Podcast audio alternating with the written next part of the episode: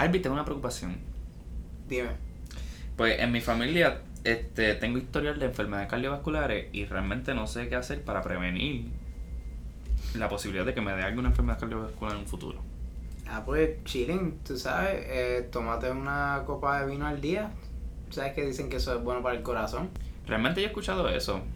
Yo creo que voy a empezar a implementar esa técnica.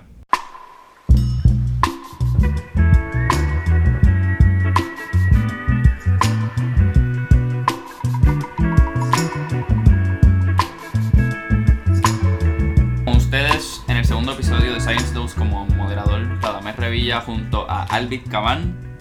En este episodio estaremos hablando de addictions, de adicciones y esto que pudieron escuchar en el principio del podcast prácticamente es un misconception que se tiene sobre el alcohol.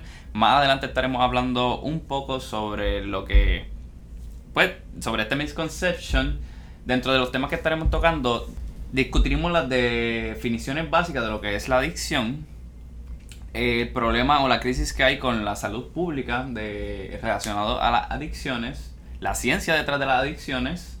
En cuanto a la ciencia, vamos a hablar sobre distintos tipos de drogas y sus efectos. Además, estaremos hablando sobre la comorbidad relacionado a la adicción. Y finalmente terminaremos hablando sobre distintos tipos o métodos de tratamientos para la adicción. Lo primero, ¿cómo se define la adicción? La definición que estaremos brindando sobre adicción es del NIH, en especial del National Institute of Drug Abuse, y se define como una enfermedad crónica que se caracteriza por la búsqueda y el uso compulsivo de drogas independientemente de las consecuencias eh, perjudiciales para el individuo. Este, y esta desemboca en una serie de cambios que eh, nuestro moderador Albi estará discutiendo, cambios neurológicos, y el problema con estos cambios es que interfiere con partes del cerebro que se encargan del autocontrol y persisten. Por lo tanto, es bien común que la gente que tiende a ser adicta vuelven a recaer en la enfermedad dado a que estos cambios son permanentes. Yo creo que es importante recalcar, ¿verdad? Eh, mucha gente tiende a pensar que eh, la adicción es un problema moral de la persona. Eh, ah, eh, esa persona fue muy débil o... O tiene falta de valores Ajá, o siente también. falta de valores, no pudo con el, la presión de sus compañeros o, o qué sé yo qué, pero realmente estos son cambios fisiológicos que están ocurriendo en el cerebro que no tiene control la persona sobre eso. Y realmente esto es, es alarmante porque alrededor de 63.000 americanos anualmente mueren relacionados a overdoses. Lo cual Y- representaría como un 174 americanos por día. Y de verdad es una cantidad ridícula. O sea, para que los que nos escuchan tengan una mejor idea, eh, si uno llena capacidad completa, el Choli y el Irán Bithorn todavía no llegas ni a la mitad de la gente que murió el año pasado solamente por sobredosis de droga.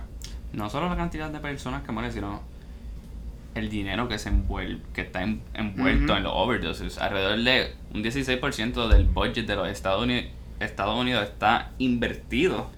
Y un tercio de las hospitalizaciones que se están recibiendo en los Estados Unidos son relacionadas a addictions.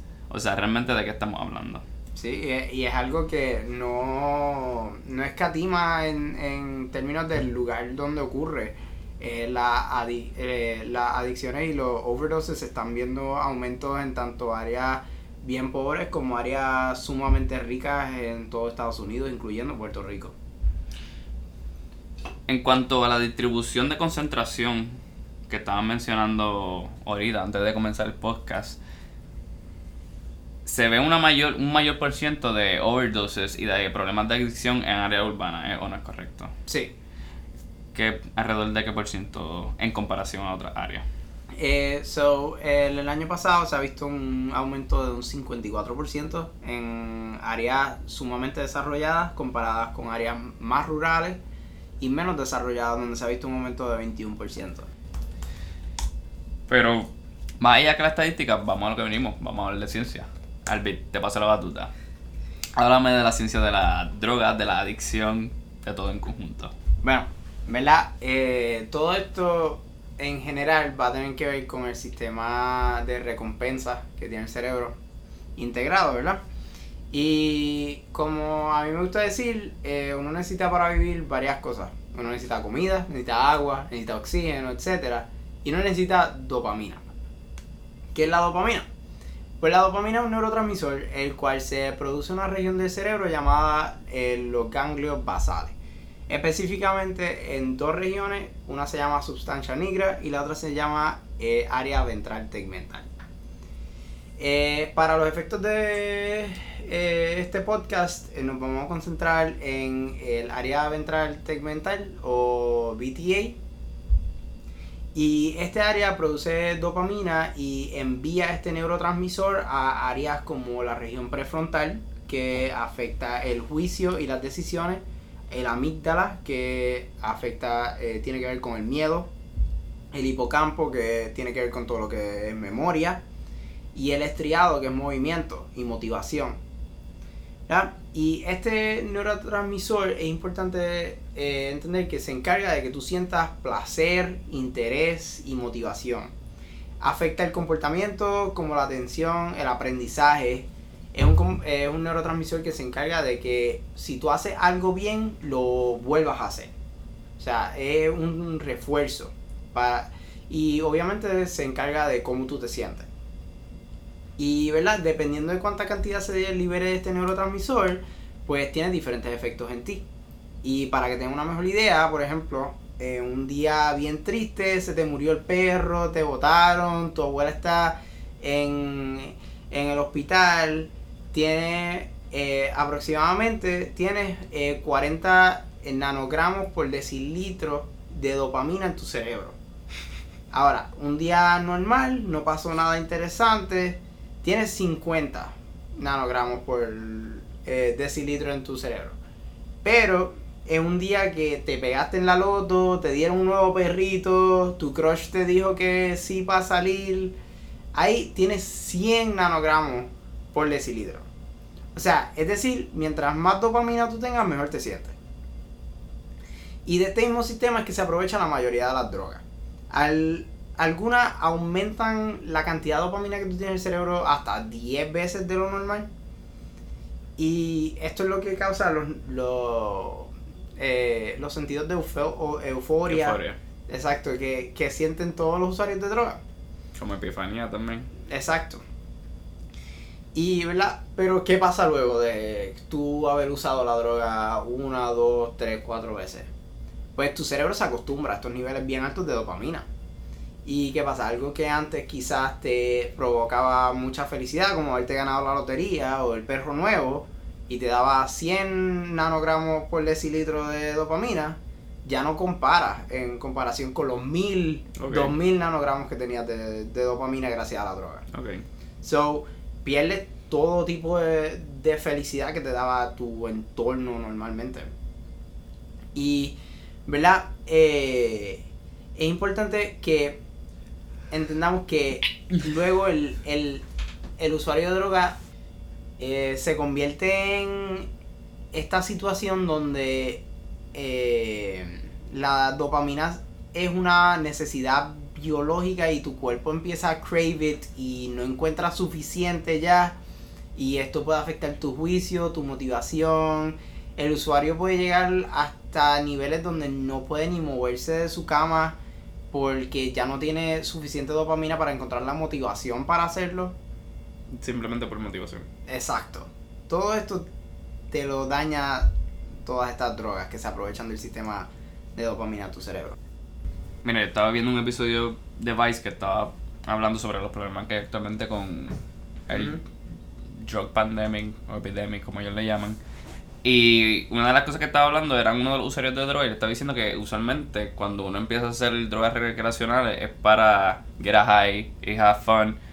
Pero el problema está cuando uno desarrolla tolerancia.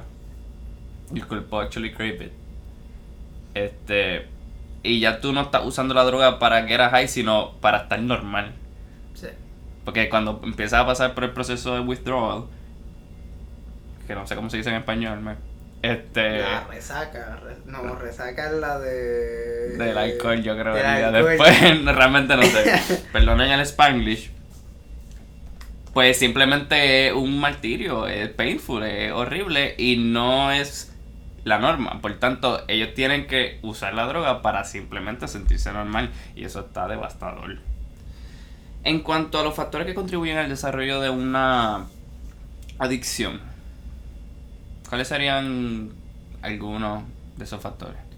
Pues, ¿verdad? Claro está, eh, siempre hay factores del ambiente, quizás las personas que te rodean no son las mejores, pero también hay una gran probabilidad de que esto sea algo genético. Eh, o sea, tengo aquí eh, un estudio que ha encontrado que 50-75% de la probabilidad de que un individuo desarrolle una adicción es genético, puro genético. Y si alguien en tu familia tuvo una adicción, tú corres un riesgo de ser más propenso a una vez tú tratas una droga, desarrollar una adicción rápidamente.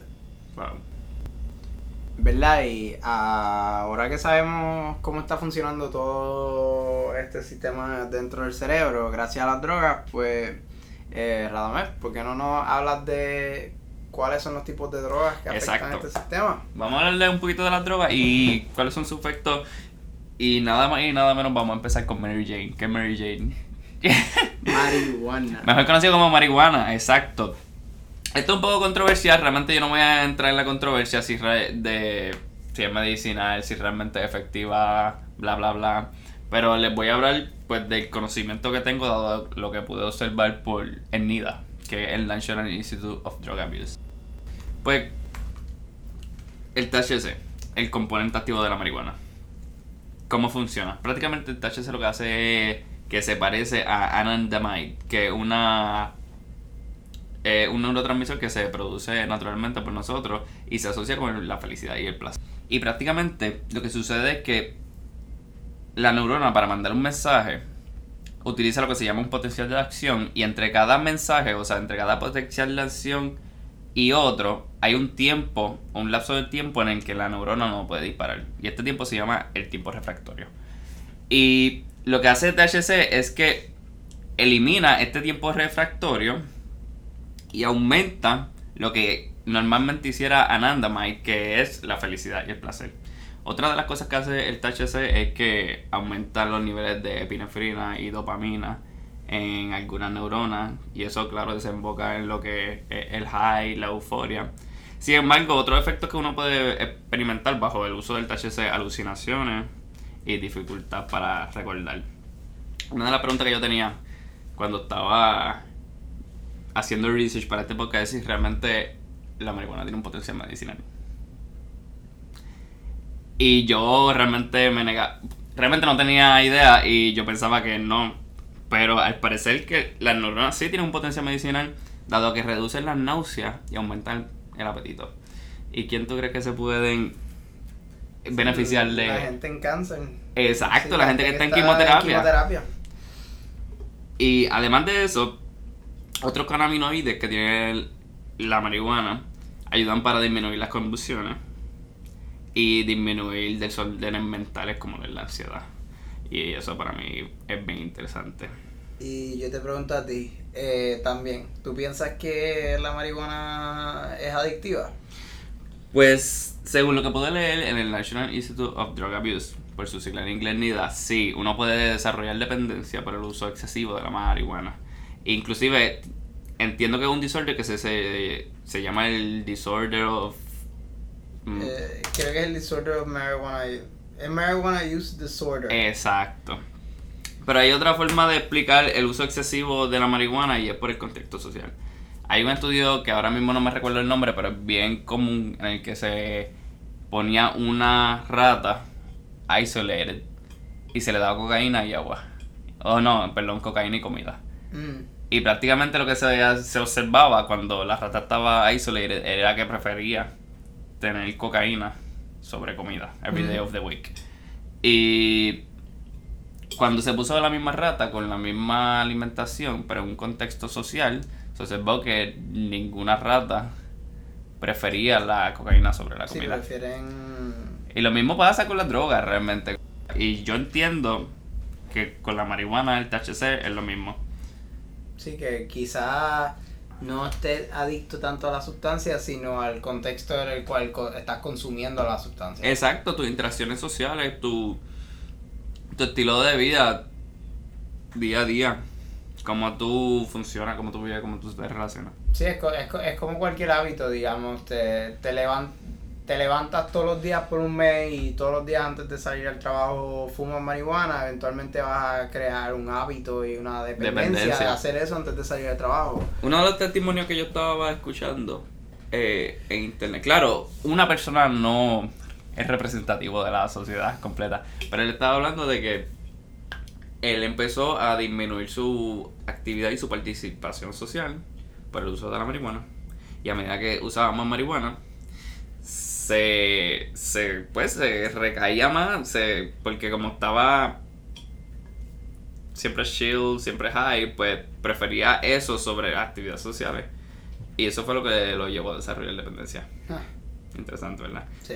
Y se puede, yo entiendo que eso se puede explicar con la teoría de la persona isolated o la rata isolated versus una rata en el contexto social. Que si tú estás activamente participando en la sociedad, no necesariamente vas a recurrir. O, la, o puede ser que disminuya. Pero realmente esto es algo multifactorial. Ok. Como que no podemos decir, ok, pues por esto es que las personas desarrollan adicciones Sí. o dependencia. Sí, definitivamente. Este, vamos a hablar un poquito de algo que es mucho más común, el alcohol. ¿Verdad? Háblame. Ok, pues para introducir el, el cómo funciona la ciencia del alcohol, primero hay que entender que hay dos tipos de neuronas. Están las excitatorias, que esas serían las glutamatérgicas, que dicen dispara, dispara, dispara, señal, señal, señal, y la inhibitoria, que son las gabárgicas. Y pues la inhibitoria recibe el neurotransmisor que sería GABA y la excitatoria el neurotransmisor glutamato. Yeah. En el caso del alcohol, el alcohol suprime las neuronas excitatorias, la glutamatérgica, y mantiene activas las gabárgicas. Sí, por eso es que tú tiendes a sentirte soñoliento después de un rato de haber bebido y, y también te, te... Es que como aumenta la neurona inhibitora, Ujú. se dice que, su- que el alcohol es supresor, porque hay más inhibición, por tanto hay uno ve menos, hay menos percepción, hay menos Sí. recuerdo, y proporciona un sentido de relajación y disminución de inhi- inhibiciones, prácticamente lo que mencioné. Sí. También causa reacciones físicas como la pérdida de memoria, coordinación y toma de decisiones. Ahora, Albit, esto para mí fue bien interesante, que tú pensarías que es el consumo excesivo de alcohol a tal punto que va a ser perjudicial para una persona. Que yo pensaría O sea, como que ¿qué can- dime una cantidad de bebidas al día que tú pensarías que es perjudicial para una persona. Diadre, como... O sea, esto es bueno porque ahora mi- yo no sé si tú fuiste para la calle San Sebastián, pero yo fui. Y generalmente la gente bebe en las calles Sí, San ahí Sebastián. Eso que puede ser un número que tú dirías que al día, luego de ese número, va a ser perjudicial para tu salud y para el desarrollo de una adicción. Eh, Va, digamos, tres, cuatro tragos o cervezas o algo así al día. Fíjate, yo pensaría más, pero sí, exactamente, de 4 o 5 bebidas al día, en el caso de que eres una persona normal, Mm. si tú fueras una persona fémina, embarazada Mm. o menor de 21 años, pues ninguna bebida al día. Pero si eres una persona normal, de 4 a 5 bebidas al día o más, se le considera ya eh, un pues, consumo excesivo que puede ser perjudicial, perjudicial y puede eh, o sea, puede se puede desembocar en el desarrollo de De una adicción. Y otra cosa que yo no sabía, ¿tú sabías que el alcohol es un carcinógeno? Fíjate, ¿no? O sea, yo- uno sabe que el alcohol es perjudicial para tu salud, pero eh, el consumo de alcohol aumenta el desarrollo del cáncer de colon, hígado, esófago, garganta y hasta boca. Y como habíamos mencionado anteriormente, una copa al día hace daño. Pues según el CDC, actually no el National Institute, Institute of Drug Abuse, mayormente las mujeres que consumen más de 7 veces alcohol en la semana tienen mayor riesgo del desarrollo de enfermedades del corazón, infarto y enfermedad hepática. En el caso del hombre, Ajá. el número se multiplica por 2. O sea, se dobla. Ah, Eso es. Sería el doble. Sí, ya eso es. Ya, ya tú estás alcohólico. si estás bebiendo todos los días. Literalmente. Sí, ya eso está. Saliendo del tema del alcohol, Sí. tema bien importante. Los opiates, que en español creo que es opioides. ¿Qué Sí, me puedes decir de los opioides? Eso. Bueno, realmente no sé si. ¿Verdad? Estemos. Estén todos los que nos están escuchando al tanto, pero eh, hoy en día hay una crisis, no tan solo en Estados Unidos, Estados Unidos. Eh, yo creo que en Estados Unidos está más grave que en todo el resto del planeta Tierra, pero es una crisis mundial que hay eh, del uso de opioides. Eh, para darles una estadística así por encima, eh, cerca de 90 personas mueren al día de sobredosis de opioides. Eso es el mismo o casi el mismo, dependiendo de donde te encuentres, del número de las personas que mueren por choques de carro al día. Pero te pregunto, ¿esas 90 personas son en Puerto Rico o son en Estados Unidos? Eso, pues, según las estadísticas que encontré, de- depende de dónde te encuentres, pero el número lo que fluctúa es, era un más menos dos personas. Ok, ok. Y eso, eso está bastante, eso está bastante grave. Una de las estadísticas que a mí, en relación a los opioides, me impresionó es que desde julio del 2016 a septiembre del do- 2017, Mm, prácticamente un año sí. y un poquito más, el aumento de los overdoses de opioids eh, fue de un 70%. Y esto se traduce a 700 billones anuales relacionado Y que gasta el gobierno. a la adicción ¿Verdad? Y, y, eh, antes de, de irnos más a fondo de este tema de los opioides, creo que es importante. eh, hay dos términos que se utilizan normalmente: están los opioides y los opiáceos.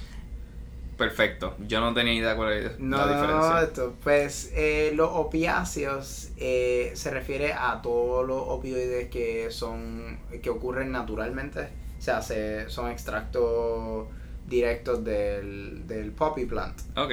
Y eh, los opioides son los naturales más los sintéticos, que son como el fentanil y todo esto. Ok. Entonces, eh, ¿verdad? Eh, ¿Qué tú piensas que hace un opioide? ¿O sabes qué hace un opioide, Rada? Entiendo que los opioides son analgésicos. Eh, Y algunos de los opioides que conozco es la oxicodona, la hidroconona, la morfina, la codeína y la eh, la heroína. Pero Sí. entiendo que la heroína es completamente ilegal. Sí. ¿Cómo funciona en cuanto a bases neurológicas? No, no, no estoy consciente al tanto. Pues realmente tiene mucha razón, sí, son analgésicos. Eh, eh, normalmente eh, se enlazan a receptores en neuronas en la espina dorsal y en áreas del cerebro que tienen que ver con dolor. Y inhiben estas señales Ok. de dolor. So, eh, cuento corto, los opioides son buenos para eh, combatir el dolor.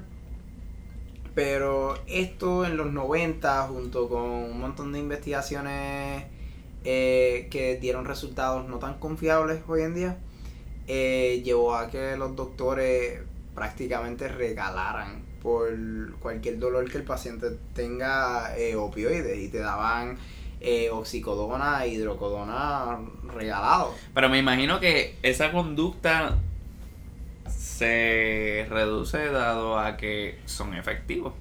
Sí, son sumamente efectivos, pero ¿qué pasa? La gente que se le estaba recetando esos opioides empezaron a abusar muchos de ellos de esos opioides. ¿Y qué es el problema? Eventualmente la ciencia eh, caught up con lo que estaba pasando y se dieron cuenta, mira, de verdad los opioides son buenos, pero también tienen todos estos efectos horribles. Y empezaron a limitar más el uso de opioides, el eh, NIH y eh, NIDA le cayeron encima, restringieron más eh, cuan- eh, que las farmacéuticas podían hacer eh, en cuanto a opioides, eh, las hicieron más caras eh, todo tipo de recetas. Sí, me imagino que lo trataron de hacer lo menos accesible posible. Ajá, lo menos accesible posible. ¿Y qué pasó? Pues esto presentó un problema porque ya había un montón de gente que estaba juqueada con los opioides. Y pues, ¿cuál es el opioide más barato que hay por ahí? Eh, La heroína. La heroína. La heroína es lo más barato y lo más accesible que hay por ahí. Y pues eso fue. Eso fue ahí es donde nace el problema que hay hoy en día en los Estados Unidos, en Puerto Rico, en el planeta entero, prácticamente con los opioides. Eh, toda esta gente que estaba ya adicta a hidrocodona y oxicodona empezaron a usar eh, heroína. Y entonces, ¿qué pasa? ¿Verdad? Eh, ¿Cómo funciona eh, los opioides? Sí, te inhiben todas estas señales de dolor que llegan a tu cerebro y llegan a tu espina dorsal. Pero también eh, tienen un también atacan eh, se enlazan a receptores parecidos a lo como lo que pasa con otras drogas que tienen efectos con la dopamina y te crean esta euforia y este high que estás recibiendo. Pero me imagino que ya eso es eh, cuando uno abusa. O sea, no necesariamente cuando uno abusa, pero cuando uno sobrepasa las dosis que son efectivas para controlar el dolor. Exacto, pero es bastante fácil abusar ya de opioides. Ok. Eh, so, lo hacen tan y tan bien que el cuerpo tiene que desarrollar una tolerancia y la desarrolla sumamente rápido.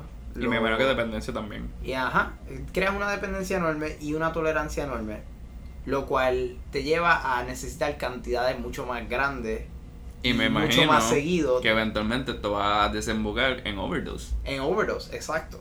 Porque, y entonces, ¿qué es lo que pasa? El, los opioides son más peligrosos todavía porque también hay receptores de estos opioides en las áreas del tu tallo cerebral que tienen que ver con respiración. Ok.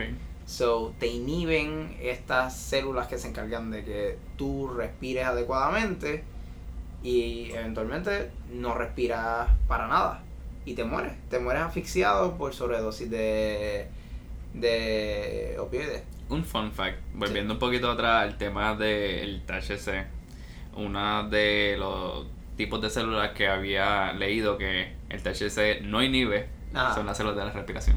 Sí. Sí, por tanto, no hay forma que te mueras como que sí, a razón asfixiado. de no respirar por THC porque no interviene con esas células. Ah, bueno. Pero continuando con los opioides. opioides. Pero, pues sí, realmente así es que funcionan más o menos los opioides. eh, y esta tolerancia tan eh, tan rápida que se adquiere a, esto, a este tipo de drogas, lo que llevó a, a estos usuarios ya de heroína a requerir algo más fuerte, lo cual los lleva a fentanil. Y más accesibles. Exacto. Te pregunto, Se- tú. Ajá. en cuanto a tu conocimiento de estos usuarios, fentanil en comparación a la heroína, ¿es más económico? ¿Es más accesible? ¿Es más... ¿Qué, qué conocimiento tienes? es ambos más económico, más accesible y eh, ahora comúnmente los narcotraficantes lo están usando para aumentar el volumen que le están dando a los usuarios en la transacción. Digamos, te dan, qué sé yo, que 2 gramos de heroína, pero realmente te están dando como 0.5 gramos de heroína y todo el resto fentanil Y te lo cobran como y te heroína. lo cobran como heroína, exacto. Prácticamente lo que están haciendo es que te lo están diluyendo con otros opioides. Y entonces yo te pregunto a ti, eh, y yo sé, ¿verdad? Te la pregunto, pero yo también sé un poco de lo que vas a hablar. Eh, ¿Tú has tenido algún encuentro o, o te has dado con, con que esto es una situación actually relevante para Puerto Rico? Pues fíjate, sí, realmente he tenido dos experiencias. Una fue en Puerto Rico y otra fue en los Estados Unidos. En cuanto a la de Puerto Rico, yo participo de una ronda que se encargan de dar servicio a los de ambulantes, servicios ya sean de higiene o lo que le dicen street medicine, curas de úlceras, etc. Son usuarios de droga y muchos, si no la mayoría, de opioides. En una de las rondas que estamos haciendo en el Cañón Martín Peña, se estaban se está tratando de hacer las estadísticas de los opioides, el abuso, la gente que lo usa, la frecuencia y qué tipo de opioides. Se estaban haciendo pruebas de fentanil y lo que se encontró es que cuando se le preguntaba al participante o el usuario de la droga, que era lo que estaban consumiendo, generalmente decían que estaban consumiendo heroína. Pero las pruebas decían lo contrario, decían que estaban consumiendo fentanil. Sí, fentanil. A lo mejor sí están consumiendo heroína, pero no es puro, lo están diluyendo. Con el- y entiendo que, la, que el fentanilo es eh, sintético. Eh, sí, es sintético y sumamente potente. Es el opioide más potente que hay. Y la otra experiencia que tuve no fue en Puerto Rico, no fue con fentanil, pero fue con oxicodón. Yo, este verano que acaba de pasar, tuve la oportunidad de pertenecer a un internado en la Universidad Thomas Jefferson University y en uno de los shadowing que estaba haciendo había un paciente que le estaban recetando oxicodón y él seguía recurriendo, pero se dieron cuenta que el punto en el que él estaba recurriendo no, no era no era viable, se supone que él no viniera tan a menudo, por tanto le hicieron una prueba de oxicodón en la sangre y de otras drogas. Y salió positivo a un montón de drogas excepto oxicodón. Y se la estaban recetando. ¿Qué te está diciendo eso? Sí, eso está. sí, Probablemente que está cogiendo la droga y la está vendiendo. Porque el problema es tan grande y tan fuerte y hay tanto hay tanta demanda para los opioides que la gente está haciendo esas vueltas y esos trucos. Sí.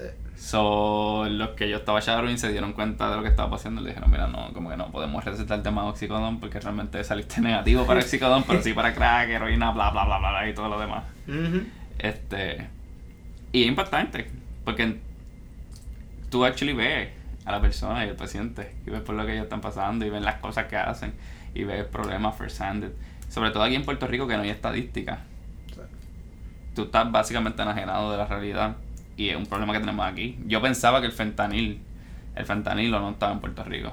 Sí, no, yo, yo, también, yo, yo estuve presente junto a Radames en, En la en ronda. el cañón Martín Peña cuando pas- eh, en esa ronda y, y de verdad que yo nunca me imaginé que esto era un problema de la isla. Sí, y ese problema que el- una de las personas que estaba con nosotros a cargo de llevar el- las pruebas del fentanilo nos mencionó que sí, que el fentanilo está por todo Puerto Rico y lleva tiempo ya en Puerto Rico. Y. Y es eso, o sea, un opioide que no, uno no tiene control de las dosis, uno no tiene control de la cantidad que te está suministrando. Independientemente, los opioides, la marihuana, el alcohol, hay otros tipos de drogas que también desarrollan dependencia, como lo es los alucinógenos, la anfetamina, Ujú. etcétera. Pero ahora vamos a hablar de otro tema.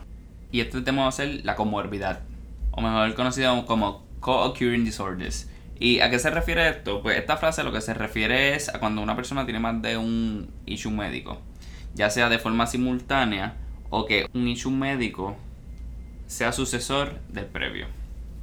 Generalmente lo que sucede es que uno, el otro o ambos de estos issues se acentúan.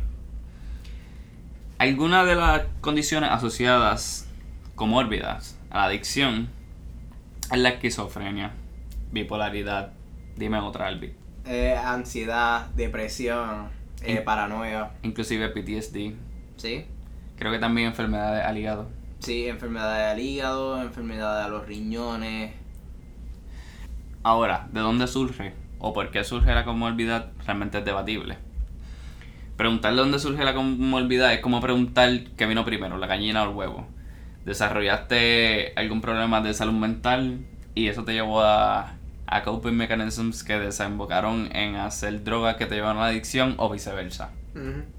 Realmente no hay una contestación clara sobre este issue, pero sí se ha observado que hay ciertas áreas del cerebro que están asociadas tanto al desarrollo de adicciones como De- salud mental. salud la mental, gente que sufre problemas o enfermedades de salud mental también se han observado que las mismas áreas están relacionadas a problemas de adicción. Sí. Lo que sí se ha observado también es que hay tres factores de riesgo que pueden que se asocian con el desarrollo de esta comorbilidad. Y entre ellas está la adolescencia, la genética y la exposición ambiental. ¿Por qué la adolescencia? Pues prácticamente porque en el proceso de la adolescencia todavía tu cuerpo se está desarrollando al igual que tu cerebro. Y si tú tienes algún tipo de exposición a alguna sustancia controlada, y abusas de ella, esto puede tener un impacto negativo en el desarrollo de tu cerebro que eventualmente puede desembocar en algún issue de salud mental. En cuanto a la genética, se han visto asociaciones que apuntan a que puede haber una asociación entre los genes de una persona y el desarrollo de comorbilidad, por lo mismo, por adicción, y salud mental. Y cuando digo exposición a factores ambientales, es algún factor externo que pueda trigger algún stress event.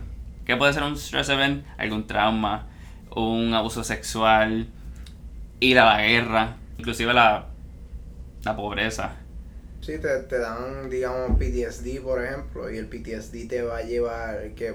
Exacto, son experiencias negativas que van a tener un impacto en tu cerebro. Sí, eso te va a llevar a quizás a cope. Ajá, distintos coping mechanisms que eventualmente pueden desembocar en el desarrollo de algún tipo de adicción, independientemente. ¿Qué posibles tratamientos se implementan o hay disponibles para combatir la adicción? Antes de entrar en los tratamientos, ¿para qué se trata? ¿Se trata para parar de consumir una droga o se trata para reducir los síntomas del withdrawal? Pues la mayoría de estos tratamientos lo que quieren es reducir los síntomas del withdrawal y también eh, prevenir el relapse. Entonces, eh, ¿sabes de algunos tratamientos que hayan...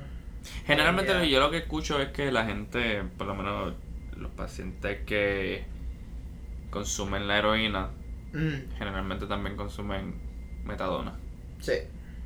Eh, metadona se utiliza para eh, combatir los opioides junto con eh, buprenorfina. Eh, entonces también se utiliza parchos de nicotina para ciertas adicciones, incluyendo alcohol. otra, otro tipo de, de droga que se utiliza para adicciones del alcohol el Campral y el Antavius. Ok. Entonces. Te pregunto. Ajá. Detox. En cuanto a detox, detoxificaciones. ¿Eso es un tratamiento? Porque realmente no se le está suministrando nada al paciente. O se le está suministrando algo para reducir los síntomas de el withdrawal. Pues realmente eh, detox como tal eh, un conjunto de eh, una serie de, diferentes tratamientos psicológicos. También está, pues, obviamente, el que no te dejan, eh, no te dan acceso a la droga. Y también está el, el, farmacológico. Pero, realmente, ¿verdad? Hablando claro, ¿tú piensas que el detox funciona? Pues realmente yo entiendo que para tratar la adicción es como la educación continua. Yo entiendo que debe haber consejería continua o psicoterapia, dado a que hay tan alto nivel de relapse, pues algo por lo que se debe velar. Porque una de las cosas que es bien crucial mencionar es que una de las personas que mayor probabilidad tiene de overdose son los que ya han salido de la droga, dado a que han disminuido la tolerancia a la droga pero como tienen tanta incidencia de relapse, cuando vuelven a hacer la droga, tienden a hacerla con las mismas dosis que la hacían cuando habían desarrollado resistencia. Por tanto, los overdoses aumentan. Pues si el detox es un tratamiento, no, realmente no sé. Pero entiendo que debe haber como un tipo de, de atención continua con este tipo de pacientes. Pues yo creo que, de verdad, yo, yo, yo pienso más o menos como tú. Eh, yo, creo que sí, que realmente ya estos son cambios o fisiológicos del cerebro que requieren mucho tiempo en, en revertirse o en, en, cambiar hacia lo positivo, ¿verdad? Y, y definitivamente si, si no es un tratamiento continuo por largos plazos, ¿de qué te vale? Y, y, ¿verdad? Viendo algunas estadísticas, eh, realmente los tratamientos hoy en día no son ni tan buenos como uno piensa. Eh, para la gran mayoría de las adicciones, eh, y digo gran mayoría porque estoy incluyendo alcohol, eh, metanfetamina, eh, cocaína, ese, ese tipo de droga, eh, el detox funciona 90% del tiempo. Ok, ok. Pero Actually, si vamos con opioides, funciona 35% del tiempo. Sí, que la incidencia de relapse es mucho más alta. Sí, so, realmente quizás lo tenemos más o menos dominado para ciertas drogas, pero realmente todavía falta mucho para, para que esto sea algo sumamente efectivo en todos casos. Bueno, eh, de- con esto concluimos el episodio número 2 de Science 2. Espero que les haya gustado. Eh, es quizás un poco más serio que el anterior, pero realmente este tema de adicción es, es un tema bastante serio en nuestro día a día. Y si quieren escribirnos cualquier cosa, Radamés. En el caso de cualquier sugerencia, cualquier inquietud, si quieren que abundemos en algún tema, si quieren que toquemos alguna dimensión de la adicción que no tocamos, pueden escribirnos a science2pr@gmail.com.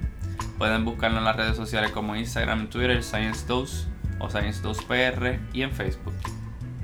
Esto es todo por hoy, espero que les haya gustado. Nos vemos en la próxima.